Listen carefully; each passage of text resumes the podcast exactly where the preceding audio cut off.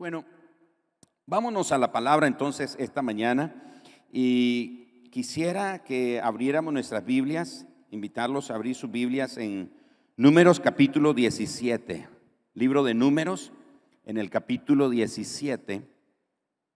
Y ahí estamos leyendo la historia de un episodio muy importante como es el milagro que la vara de Aarón floreció. Veamos entonces lo que este episodio nos narra. Y lo leemos, aunque ya lo leímos el domingo pasado, pero volvemos a repasar sobre él. Luego habló Jehová a Moisés diciendo, habla a los hijos de Israel y toma de ellos una vara por cada casa de los padres, de todos los príncipes de ellos, doce varas conforme a las casas de sus padres y escribirás en el nombre de cada uno de cada uno sobre su vara. Y escribirás el nombre de Aarón sobre la vara de Leví, porque cada jefe de familia de sus padres tendrá una vara. Y la pondrás en el tabernáculo de reunión delante del testimonio, donde yo me manifestaré a vosotros. Y florecerá la vara del varón que yo escoja, y haré cesar delante de mí las quejas de los hijos de Israel con que murmuran contra vosotros. Y Moisés habló a los hijos de Israel y todos los príncipes de ellos le dieron varas, cada príncipe por las casas de sus padres, una vara, en total doce varas. Y la vara de Aarón estaba entre las varas de ellos. Y Moisés puso las varas delante de Jehová en el tabernáculo del testimonio y aconteció que al día siguiente vino Moisés al tabernáculo del testimonio y he aquí que la vara de Aarón de la casa de Leví había reverdecido y echado flores y arrojado renuevos y producido almendras. Y Jehová entonces sacó Moisés todas las varas de delante de Jehová a todos los hijos de todos los hijos de Israel y ellos lo vieron y tomaron cada uno su vara. Y Jehová dijo a Moisés, vuelve la vara de Aarón delante del testimonio para que se guarde por señal a los hijos de los rebeldes a los hijos rebeldes y hará cesar sus quejas de delante de mí para que no mueran. La autoridad sacerdotal de Aarón había sido retada. El domingo pasado dimos el panorama sobre esto.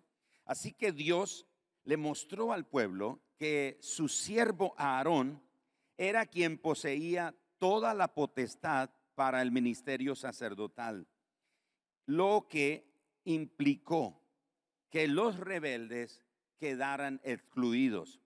¿Qué era lo que estaba sucediendo? Desde el capítulo 16 venimos leyendo que hay queja, hay murmuración entre el pueblo, por qué Moisés y por qué solo Aarón, etcétera. Y llega el momento en que están quejándose ahora de Aarón. Y dice, ¿por qué solamente Aarón? Si somos 12 jefes de tribus, ¿por qué solo de la tribu de Leví tiene que ser el sacerdote o el sumo sacerdote? Y antes que explote otra rebelión y que Dios tenga que responder con ira, porque la primera vez el Señor respondió abriendo la tierra y tragándose vivo a Coré y todos los que se rebelaron contra Aarón y Moisés. Luego el Señor envió una, una peste mortal, envió un ángel y murieron miles de personas. Entonces, antes que ellos comiencen a exteriorizar lo que está en su interior, el Señor le da a Moisés esta recomendación de las varas y Dios hace un milagro a la vista de todos ellos. ¿Por qué un milagro? Porque recuerden que la vara que cada uno de ellos usaba como jefe o príncipe de la tribu era un báculo y era señal de autoridad. Era de almendro o de almendra, la rama, pero ya estaba seca. Así que Dios toma la decisión de hacer un milagro sorprendente y hace que la vara de Aarón sea la que florezca. Y el Señor había dicho, la vara del varón que florezca, ese es a quien yo he escogido.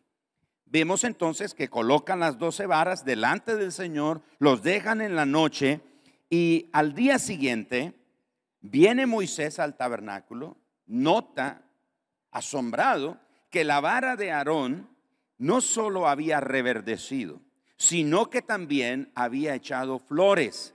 Y aparte de eso, había arrojado renuevos o retoños, como conocemos nosotros ese término, y también había producido almendras, lo cual es un milagro, porque ¿cómo es posible?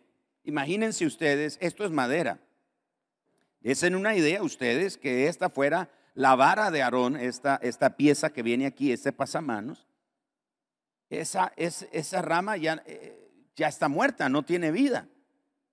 Ya no está conectado a el árbol que le nutre de savia y le da todos los nutrientes que necesita, ya no lo tiene. Así que esta rama está muerta.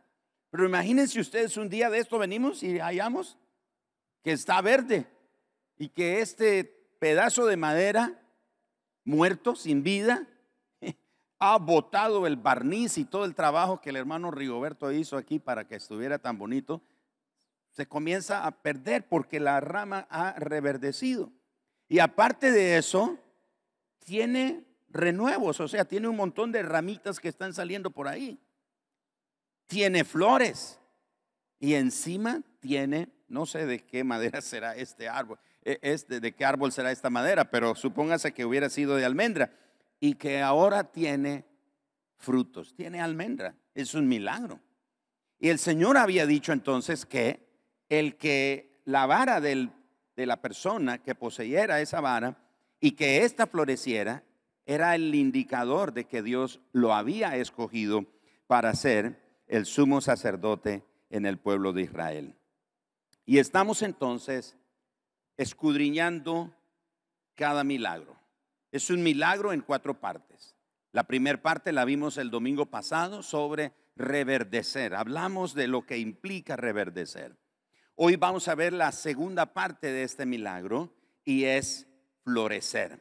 Porque el verso número 8 de número 17 dice que había reverdecido. Eso fue lo primero. Segundo, había echado flores. Cuando el Señor le dijo a Moisés que la vara que floreciera era a quien Dios había escogido como su sumo sacerdote, yo me imagino, y ese es mi, punto de vista, no es lo que dice la Biblia, pero yo me imagino que Moisés, cuando entró al tabernáculo, él, em, lo que él esperó fue ver una vara con flores porque eso fue lo que Dios le dijo, va a florecer. Pero cuando Moisés entra al tabernáculo, observa que la vara no solo ha florecido, sino que ha reverdecido, tiene renuevos, ha echado flores y encima tiene frutos. Así que vemos que reverdece y luego florece. Veamos entonces este milagro. Caminemos sobre este milagro, el milagro de florecer. Y este es nuestro énfasis en el mes de abril, florece. Así que capte bien el mensaje que Dios tiene para su vida en este tiempo. Florecer, la palabra florecer es una palabra que en el latín su, su origen significa empezar a florecer. Prácticamente lo entendemos nosotros. Cuando el árbol eh, está floreciendo, pues lo que quiere decir es empezar a, florecer. Pero ese significado, hermanos, va más allá del el solo hecho de empezar a florecer. Escuchen esto. Describe una época de prosperidad o esplendor para el árbol o la planta que está floreciendo nosotros vemos a los árboles florecer y como nosotros no somos árbol, no lo vemos desde el punto de vista de un árbol. Pero para un árbol florecer implica o describe el momento cuando sus, sus ramas comienzan a florecer, describe una época de prosperidad o esplendor. Ahora, etimológicamente, la palabra florecer se compone del sustantivo flor y del sufijo eser. Y este viene del latín esere, que indica, escuche esto, indica el inicio y el comienzo de transformación o cambio de estado. Lo voy a repetir porque esto es un elemento, una pieza fundamental en este mensaje. Etimológicamente, la palabra florecer indica el inicio y el comienzo de transformación o cambio de estado. Ya dije dos cosas importantes sobre florecer.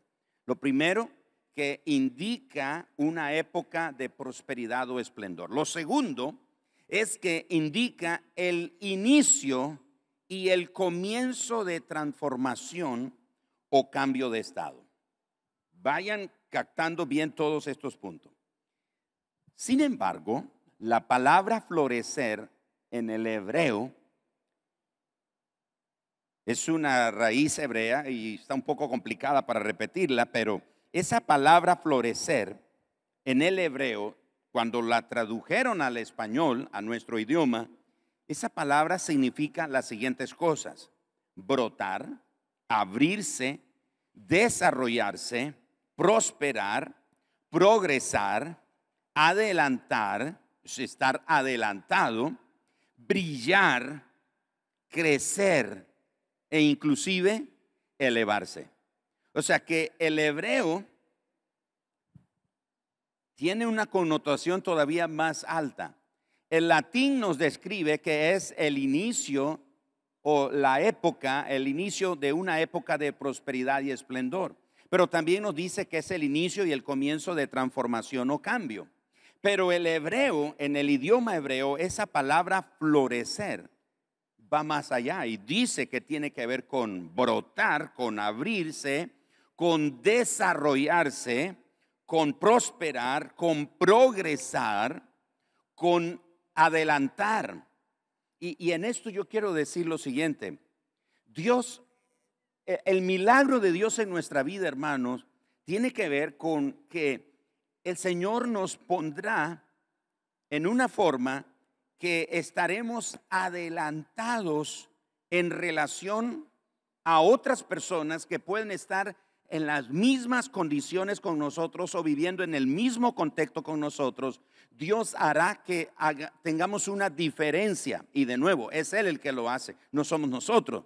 Pero habla de estar adelantado, habla de brillar, habla de crecer, de elevarse.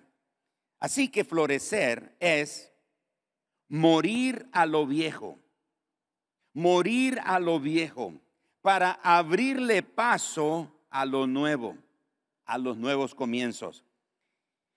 El año pasado, como en el mes de octubre, cuando comencé a, orar, a pedirle al Señor que, Señor, dígame cómo es que, cómo es que será este próximo año, en, qué es la senda, qué es el camino, qué es la guía que tú tienes para nosotros como iglesia local, cómo es, por dónde es que vamos a ir. Y el Señor comenzó a hablarme sobre, a poner ese sentir en mi corazón sobre nuevos inicios, sobre nuevos comienzos. De hecho, la celebración de Mundo de Fe, sus 30 años que acaba de pasar hace unas semanas, y nuestro 20 aniversario como iglesia, estaba enfocado precisamente en eso, en un nuevo comienzo, en un nuevo inicio.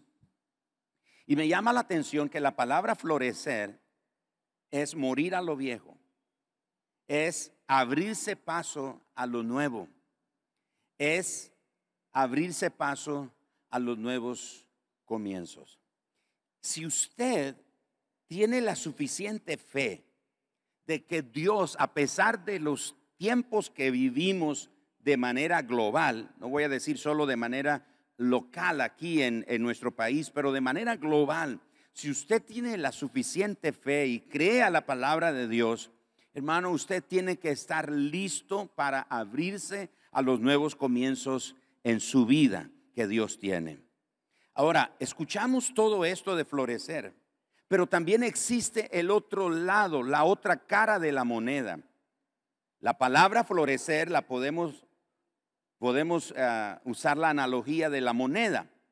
Toda moneda tiene dos lados, tiene dos caras. ahora le acabo de hablar de el lado positivo, por decirlo de esta manera, del lado que tiene un enfoque completamente diferente al nuestro. Y hemos visto que este lado de la moneda de la palabra florecer nos indica un nuevo comienzo. Pero ¿cuál es el otro lado de la moneda sobre florecer? Bueno, escuche esto. Lo opuesto de florecer es estar estancado.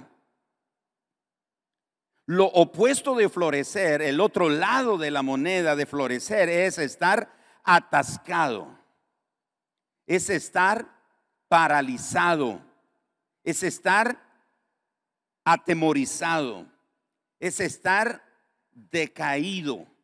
Es estar con un espíritu ruinoso, es decir, un espíritu que invoca solo la ruina o la destrucción. Es estar en una decadencia y retroceso constante. Así que miren, usted y yo hoy tenemos la opción de escoger por qué lado vamos a caminar, qué lado de florecer vamos a tomar. Si el que Dios nos está enseñando aquí en su palabra de lo que Él, a pesar de lo que está ocurriendo a nuestro alrededor, Dios dice, vas a florecer. Voy a hacer un milagro en tu vida. Y el milagro en tu vida es que vas a florecer en todos los sentidos. O en el sentido o en el área que tu vida lo necesita. No sé, no sé yo personal, de manera personal, yo no sé en qué área usted necesita florecer. No sé si es en su vida espiritual, no sé si es en su matrimonio, con sus hijos, en su trabajo, en sus estudios, en su identidad, en, eh, en su relación personal con Dios, con otras personas. No lo sé. Usted debe de saber.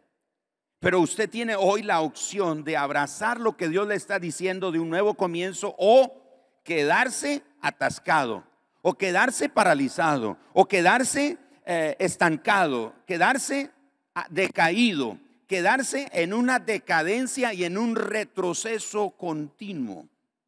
Esa es una decisión que cada uno de nosotros tenemos que tomar. Ahora, ¿qué cosas pueden evitar el florecimiento en nuestra vida? ¿Cuáles serían esas cosas que pueden evitar que nosotros florezcamos? Ya dijimos que lo contrario a florecer es morir en nuestro interior.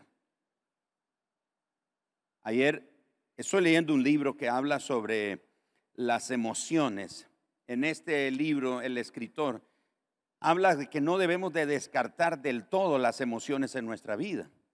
Y él pone varios ejemplos ahí en la escritura y, y es cierto en los que inclusive Jesús fue emocional. Eh, eh, exteriorizó sus emociones. Llegó al templo y agarró un látigo y comenzó a azotar. Él dice, es, Jesús en ese momento está expresando sus emociones. ¿Y qué es su emoción? Tiene un enojo santo. Llega a, a la tumba de Lázaro y ve a las hermanas y la gente que amaba a Lázaro llorar y la Biblia dice que Jesús lloró.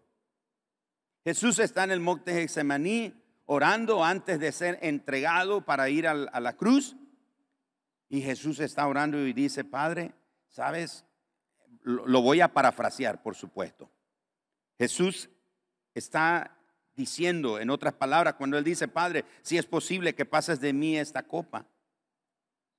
Jesús está parafraseando, lo podemos decir que Jesús está diciendo, Señor, si hubiera otra manera de salvar al mundo, pues me gustaría que me lo dijeras, porque lo que estoy sintiendo es difícil.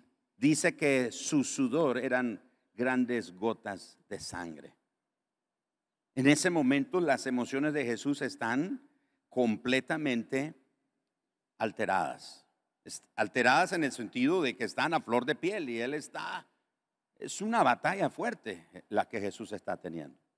Entonces, cuando estoy leyendo ese libro ayer, en el capítulo que me tocó leer, se narra la historia de un hombre en Estados Unidos que violó a una jovencita, es una pareja de jóvenes que van en una caminata ahí bajo la luna, en, en una ciudad, en un campo, y este hombre con otro amigo encuentran a la parejita de jóvenes, violan a la jovencita y matan a los dos después. Les pegan un disparo en la nuca a ambos y la historia en el libro narra que el hombre ya está camino al pabellón de la muerte, es decir, fue condenado a muerte.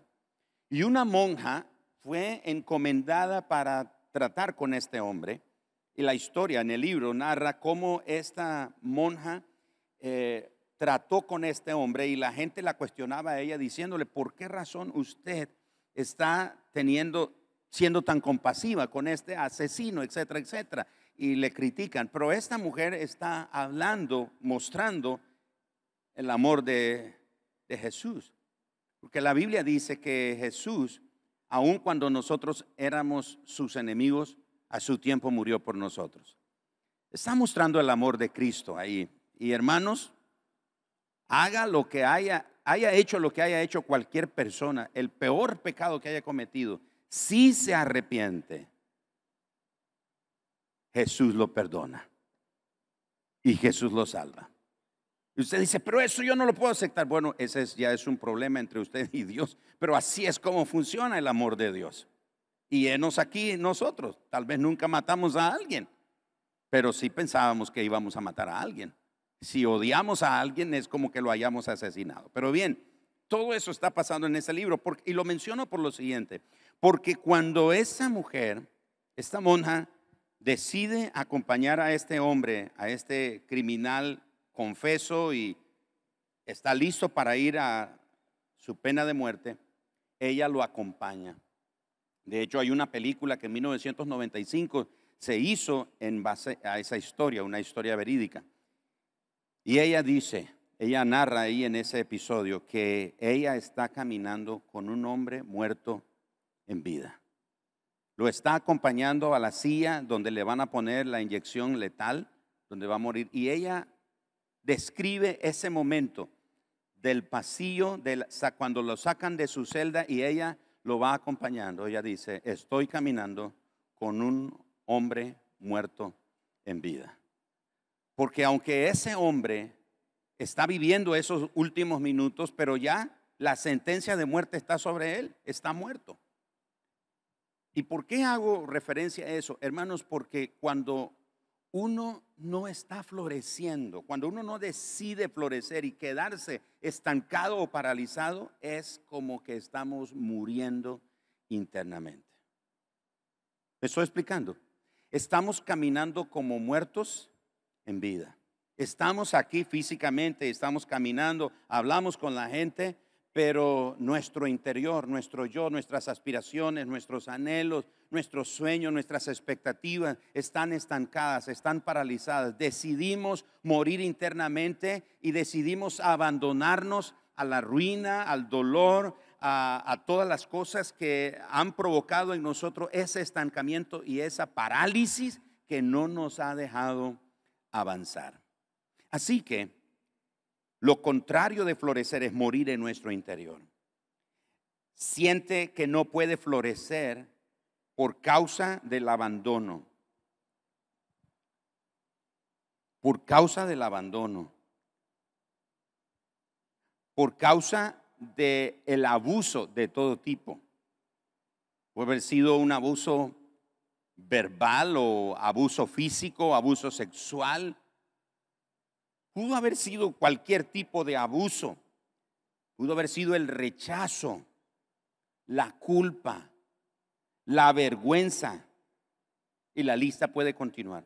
Esas son algunas de las cosas que pueden evitar el florecimiento en nosotros. Y Dios nos está ofreciendo la oportunidad de florecer, de avanzar, de progresar, de mostrarnos más adelantados que otros. A ver, lo voy a, lo voy a, ejemplificar. Eso de estar adelantado, ¿cuántos aquí tuvieron la oportunidad? Yo no la tuve. Pero ¿cuántos aquí tuvieron la oportunidad de que lo promovieron de grado? Usted llegó a primer grado, por ejemplo, y dijo el maestro, no, este niño no está para estar en primer grado. Y que de una lo mandan a segundo o a tercer grado. ¿Alguien tuvo esa, esa, esa experiencia que lo mandaron A ver, levántenme la mano. Ahí veo uno, eh, ¿quién más? Dos, y tres, y cuatro, y cinco. ¡Wow! ¡Qué tremendo! No sé si fue en la primaria o en la secundaria, pero te promovieron. ¿Por qué te promovieron? Porque en el contexto en el que estabas, tú sobresalías. Me estoy explicando. Entonces el maestro dijo, llamó a sus padres y le dijo, mire, su niño está más adelantado que los otros niños que están aquí. Eh, tenerlo a él aquí es estancarlo. Hermanos, ¿me están siguiendo?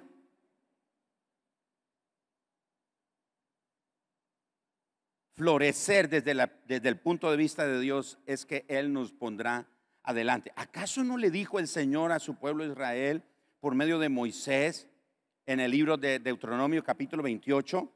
Moisés dice que el Señor nos pondrá por cabeza, ¿se acuerdan? No de cabeza, de por cabeza. Y dice, estará siempre arriba. No, eso no es oportunismo. Dios no está hablando de ser oportunista. Dios está hablando de un lugar de liderazgo y es Él el que lo va a hacer. Dice, estará siempre arriba como líder. Y dice, no estará abajo, no estará en la cola, estará siempre adelantado, estará unos pasos más adelante que otros. Otros estarán haciendo lo mismo que usted otros estarán en un punto diciendo, estoy sobreviviendo. Pero usted no será un sobreviviente, usted será un superviviente. Estará siempre unos pasos adelante de otros. La clave en esto está, hermanos, no es porque nosotros nos portamos bien, no es porque nosotros somos mejores que otros, es la gracia de Dios sobre nosotros en primer lugar, pero también tiene que ver con nuestra obediencia a Dios. Porque muchos nos gusta leer ese, ese pasaje de, de, Deuteronomio 28, que el Señor nos pondrá por cabeza y no, en, y no por cola, que estaremos siempre arriba y no abajo, y todos decimos amén, pero se nos olvida leer que ese versículo tiene una condicionante, y la condicionante es, es guardar la palabra de Dios, es amar a Dios, es servir a Dios, es consagrar nuestra vida a Dios, es ser obediente a Dios. ¿Me estoy explicando? Lo mismo es con florecer. ¿Quieres florecer? Guarda tu corazón. Ama a Dios, sé fiel a Dios, pon a Dios primero. Hoy estaba leyendo, eh, en mi tiempo devocional, estaba leyendo eh, el libro de Josué en el capítulo 7 de Josué, cuando Acán tomó del anatema. ¿Se recuerdan? Van a Jericó y el Señor les dice, destruyan todo, pero todo lo que es de oro, plata, etcétera, eso lo van a dedicar para el tesoro de la casa de Dios. No lo tome nadie, nadie tome nada de eso, dice el Señor. Pero hay un hombre llamado Acán, que por cierto era de la tribu de Judá. Acán ve unos lingotes de oro, ve un manto babilónico, ve unas cosas ahí bonitas y dice, no, esto me lo llevo yo. Y se lo lleva y lo esconde debajo de la tienda donde él vive van a la guerra con un pueblo más pequeño que se llama Ai. Y en Ai el Señor los avergüenza. Y Josué ora y dice, Señor, ¿qué está pasando? ¿Por qué nos sumías de esta manera? Y Dios dice, vamos Josué, levántese, que lo que hay es un pecado en el pueblo. Y descubren el pecado. Y es interesante que, bueno, terminan matando a, a Acán, su esposa, sus hijos, sus animales, sus cosas, todo le pegaron fuego, no, eso fue horrible, para que el pueblo entendiera algo. Miren, era la primer ciudad que ellos estaban conquistando. Y hay un principio en la palabra de Dios, en la, economía del reino de Dios hay un principio. Y es el principio que todo lo primero le pertenece a quién? A Dios. Porque en el capítulo 8 van a la ciudad de Ai y la conquistan, ahora sí, la conquistan. Y ahora sí Dios dice, pueden tomar del botín. Porque siempre lo primero le pertenece a quién? A Dios. No podemos robarle a Dios lo que le pertenece. Lo primero le pertenece a Él. Así que tú quieres florecer, haz siempre a Dios el primero en tu vida. Que Dios siempre sea primero en tu vida. guarda su palabra, guarda tu corazón delante de Él, camina en obediencia, conságrate a Dios y entonces las demás cosas van a venir por añadidura. De manera entonces que estas son algunas de las cosas que podría evitar el florecimiento de nuestra vida. Ahora, está bien tener esos sentimientos que he mencionado, abandono. Yo, yo le tengo que confesar que ha habido tiempos en mi vida y, a veces mi esposa me ha confrontado con eso, porque a veces yo me he sentido abandonado. Y allá en lo profundo de mi corazón, yo, yo me examino y, yo creo que estoy bien en el sentido de que, bueno, no conocía a mi papá biológico, mi mamá biológica me dio en adoptivo y, ocurrieron muchas cosas ahí que yo no entraría en detalles de eso, pero ah, yo a veces me pregunto, Señor, ¿será que yo todavía batallo con ese sentimiento de abandono? Luego, los padres adoptivos que me, que me adoptan, valga la redundancia, eh, por alguna razón estoy viviendo tiempos con una tía, con otra tía, con mis abuelos y y casi no tenía tiempo con ellos. De hecho, me invitaron a un evento que va a ocurrir a finales de este mes en esa zona donde yo viví. Y el pastor que me invitó, yo le dijo, ah, usted sabe que yo parte de mi, de mi infancia la crecí en ese, en ese pueblo que se llamaba Las Canoas. Y dice, ah, de veras no sabía, sí, porque yo crecí ahí parte de mi infancia.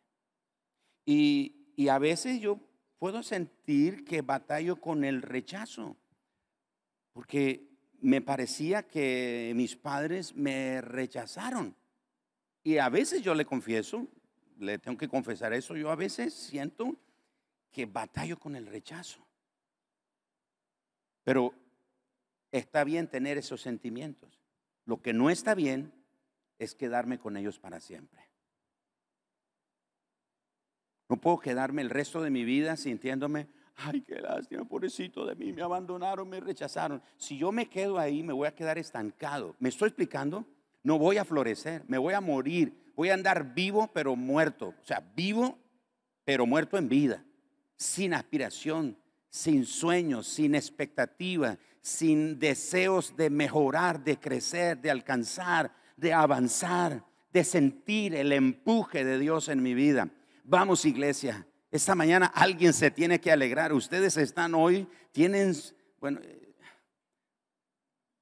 iba a decir, tienen el rostro, pero no se los veo a todos, pero se ve el lenguaje corporal. Alguien tiene que creer lo que Dios está diciéndonos esta mañana. No importa el contexto en el que todo el mundo y dentro del cual tú estás es real. No niegas tu realidad. La realidad que vives es casi la puedes tocar, es, la puedes palpar, pero más real que tu realidad es Dios y las promesas que Él nos da a nosotros sus hijos.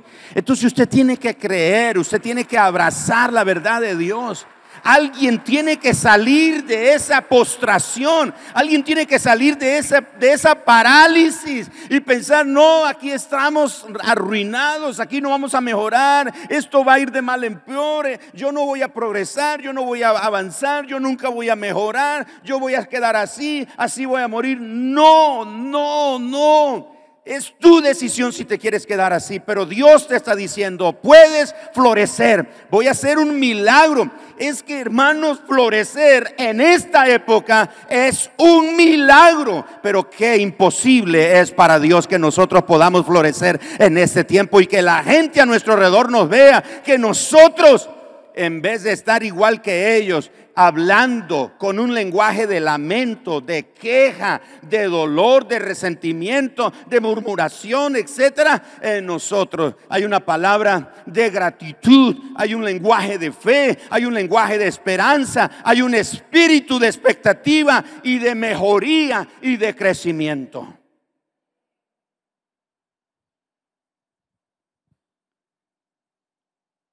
El profesor en teología y escritor Walter Bruckman dice él algo interesante de los salmos. Él dice que los salmos se pueden dividir en tres tipos. El primero, en salmos de orientación. El segundo, en salmos de desorientación. Y, me, me gustó esto y por eso lo quiero compartir, porque cabe dentro de lo que estamos hablando. Y el tercer tipo de salmos, dice él, son los salmos de reorientación. Los salmos de orientación, en ellos nosotros nos gozamos en Dios, en su creación, en sus bendiciones, en su, nos deleitamos en su misericordia, disfrutamos de una agradable sensación de bienestar y de gozo en Él, etc. En cambio, los salmos de desorientación describen temporadas de agravio, de sufrimientos. Llegamos al fondo y nos preguntamos, ¿qué pasa? ¿Qué sucede?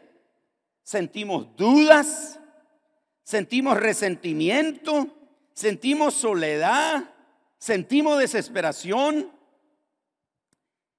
¿Y a poco no es verdad que a veces cuando uno está en, en ese, así en ese nivel, como que de repente uno anda buscando solo ese tipo de salmo? ¿No es cierto? Para leer, Señor, voy a orar y busca un salmo. Un salmo como el salmista, cuando el salmista dice, ¿por qué andaré enlutado? ¿Por qué el enemigo estará ahí? Señor, porque todos se burlan y me dicen, ¿dónde está tu Dios? ¿Recuerdan ese salmo?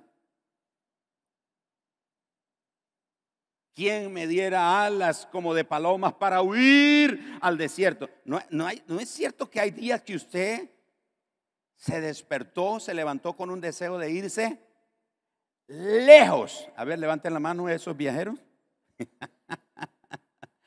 se levantó con un deseo de irse lejos, quiere huir, quiere dejar todo. Vi a los hijos, vi al esposo, a la esposa, el trabajo, los compañeros de trabajo, el ministerio, la gente. Dice, ay, yo quiero ir lejos, quiero huir. Ya no aguanto esta situación. Mejor es que me vaya, que me escape. Tal vez si me voy a otro lado, las cosas van a mejorar. Y este teólogo dice que los salmos también están los salmos de reorientación. ¿Cuáles son los salmos de reorientación? Es cuando Dios irrumpe y hace algo nuevo en nosotros. ¿Alguien ha experimentado eso? La irrupción de Dios en su vida, en su rutina, en su angustia, en su desesperación y Dios interrumpe, Dios acciona o Dios interfiere y Él hace algo nuevo. Los salmos de reorientación entonces es cuando el gozo se abre paso en medio de nuestra desesperación. Lo voy a repetir. Es cuando el gozo se abre paso en medio de nuestra desesperación. Así que según este teólogo, los salmos los podemos dividir en esos tres tipos. Los salmos de orientación, donde nosotros alabamos a Dios, su bondad, su misericordia, tenemos una sensación de bienestar, etcétera. Y luego están los salmos de desorientación. Estamos ah, en sufrimiento, tocamos fondo, sentimos duda. ¿Se acuerda el Salmos cuando el salmista dice, ¿por qué te abates, oh alma mía? ¿Qué, qué más dice? ¿Por qué te turbas dentro de mí?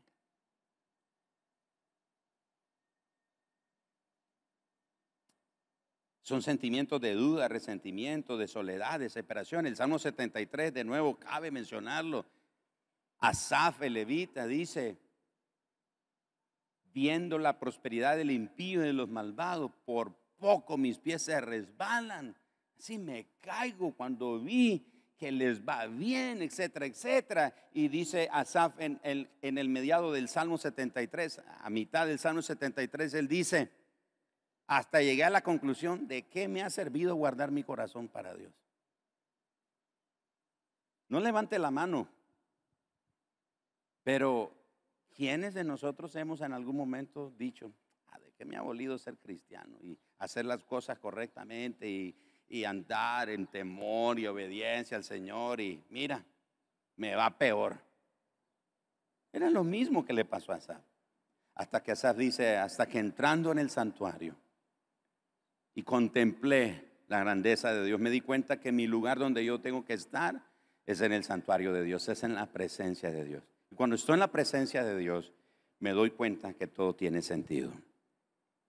Termino esta mañana mencionando tres ejemplos muy claros en la Biblia de personas que florecieron contra todo pronóstico y la demás gente lo reconoció.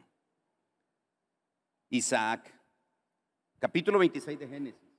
Si van conmigo de inmediato a, Génesis 26, un par de versículos ahí. Versículo 1 al 5. Después hubo hambre. ¿Qué hubo? No los escuché. ¿Qué hubo?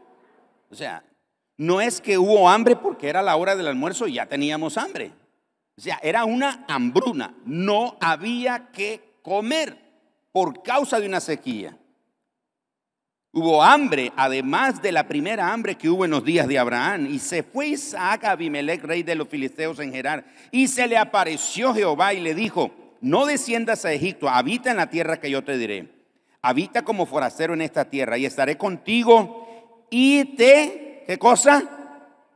Te bendeciré, porque a ti y a tu descendencia daré todas estas tierras y confirmaré el juramento que hice a Abraham tu padre. Multiplicaré tu descendencia como las estrellas del cielo y daré a tu descendencia toda esta tierra y todas las naciones de la tierra serán benditas en tu simiente por cuanto oyó Abraham mi voz y guardó mi precepto, mis mandamientos y mis estatutos y mis leyes. Vean ustedes esa condicionante. Abraham guardó los mandamientos del Señor que por cierto no, no tienen que ver con los diez mandamientos de eh, del monte Sinaí. Verso 12. Y sembró Isaac en aquella tierra. ¿Qué hizo Isaac? En aquella tierra. ¿Y cómo estaba esa tierra en ese momento? Con hambruna. ¿Sí o no? O sea, ¿quién, como dicen, como dicen los abuelos, quién con, así son cuatro dedos, con cuatro dedos de frente o cinco dedos, no sé, se le ocurre sembrar en una época de hambruna. Si es una época de hambruna, lo que tienes que hacer es buscar cómo sobrevivir, porque eso es lo que todo el mundo está haciendo. Sin embargo, Isaac floreció. Vean ustedes, y sembró Isaac en aquella tierra y cosechó aquel año ciento, ¿cuánto? Ciento por uno. Y le bendijo quién? El varón se enriqueció y fue prosperado y se engrandeció hasta hacerse muy poderoso. Versículo 22 de ese mismo capítulo. Y se le apareció allí Dios y se apartó, perdón, de ahí y abrió otro pozo y no riñeron sobre él y llamó su nombre Robot y dijo, porque ahora Jehová nos ha, ¿qué cosa? Prosperado y fructificaremos en la tierra. Recuerde que una de las ah, descripciones en el hebreo de la palabra florecer es prosperar, es progresar. Versículos 28 y 29. Y ellos respondieron, ¿quiénes? Los de Gerar llegan a visitar a, Isaac, porque cuando él está en medio de la tierra de ellos y Dios lo prospera, él necesita agua. Entonces los, la, la gente de Gerar y Abimelech de toda esa zona le hacen molestia a Isaac. Entonces Isaac se va abriendo pozo hasta que finalmente llega a este último donde dice, el Señor nos ha prosperado y nos ha hecho fructífero. Y vean ustedes entonces la reacción de la gente. Y ellos respondieron, hemos visto que Jehová está con quién? Está contigo. Y dijimos, hay ahora juramento entre nosotros, entre tú y nosotros, y haremos pacto contigo. No nos, que no nos hagas mal como nosotros no te hemos tocado y como solamente te hemos hecho bien y te enviamos en paz. Tú eres. ¿Pueden leer eso conmigo? Tú eres ahora, ¿qué cosa? Eso tiene que ver con florecer. Eso es lo que le estoy tratando de decir hoy. En una época difícil, como Isaac Dios lo hizo florecer en una tierra donde las condiciones no eran las mejores. ¿Alguien cree eso esta mañana? Dios, Dios, Dios te va a hacer florecer. Guarda su palabra así. Ámalo. José, Génesis capítulo 39. En Génesis 39, los primeros seis versículos, vean qué tremendo lo que encontramos ahí. Es que, es que vale la pena que, que lo leamos, lo destaquemos. Dice que José llega a Egipto. Verso 2, mas Jehová estaba con José y fue varón próspero, floreciente. Y vio su amo que Jehová estaba con él y todo lo que él hacía, Jehová lo hacía prosperar en su mano. Así halló José gracia en sus ojos y le servía. Y él le hizo mayordomo de su casa y le entregó en su poder todo lo que tenía. Y aconteció que desde cuando le dio el encargo de su casa y de todo lo que tenía, Jehová bendijo la casa del egipcio a causa de quién? De José. Y la bendición de Jehová estaba sobre todo lo que tenía, así en casa como en el campo. El resto de la historia, ustedes lo pueden leer en casa. Dice que José llegó a ser el segundo después del faraón en todo el imperio egipcio.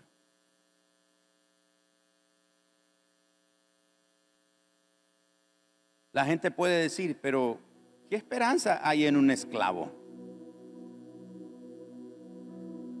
Ah, pero ese esclavo era un hombre próspero. Todo lo que él hacía, Dios lo bendecía. Dios estaba con él.